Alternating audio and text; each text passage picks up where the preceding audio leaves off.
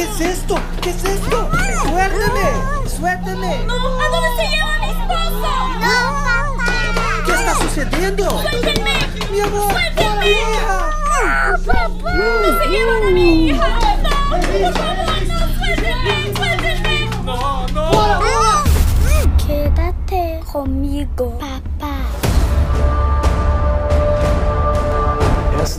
Es la realidad de miles de nuestros hermanos y hermanas que están aprisionados por causa de su fe, en países donde seguir a Jesús puede llevar a la prisión. Miles de cristianos en Irán, Eritrea y Corea del Norte, tres países entre los diez más hostiles a los cristianos en la lista mundial de la persecución, enfrentan una dura realidad de prisiones rigurosas, donde la tortura es permitida por ley, aislamiento en contenedores de metal en condiciones deshumanas y castigos constantes en campos de trabajo forzado. En estos y en otros países, reunirse para participar de un culto, leer la Biblia o compartir su fe es una afronta contra la cultura y las autoridades locales. El simple hecho de creer en Cristo y tener su fe descubierta es un motivo para ser prisionero.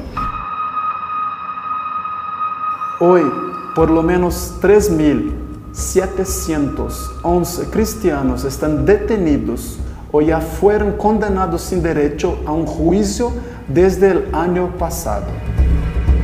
De estos, por lo menos mil están en China. También hay relatos de otros 90 mil en campos de trabajo forzado en Corea del Norte.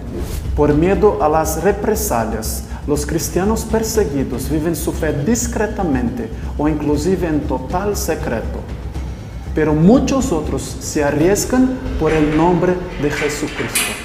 A pesar de los peligros, nuestros hermanos están dispuestos a ir contra la cultura, las leyes y el miedo, porque Dios derramó amor en sus corazones.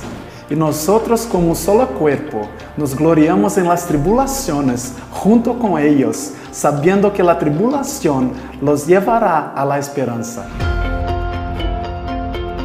Hay esperanza en la oración, hay esperanza en el cuerpo de Cristo reunido. Y por eso, el día 30 de mayo de 2021, tendremos el Domingo de la Iglesia Perseguida, un movimiento de oración continental.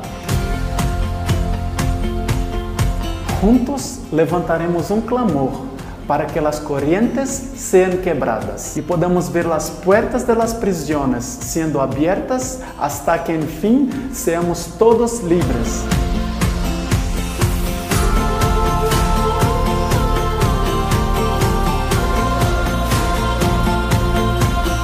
Experimenta el poder de la oración tú también.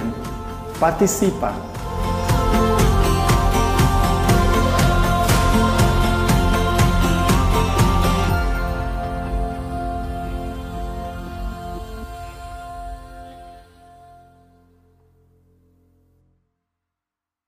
La ley de Afganistán establece la nación como un Estado islámico.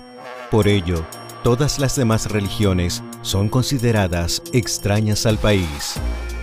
El gobierno trata a los cristianos con severa hostilidad. Los cristianos sufren violencia, especialmente en las comunidades. Dejar el Islam es traicionar las raíces culturales de la nación.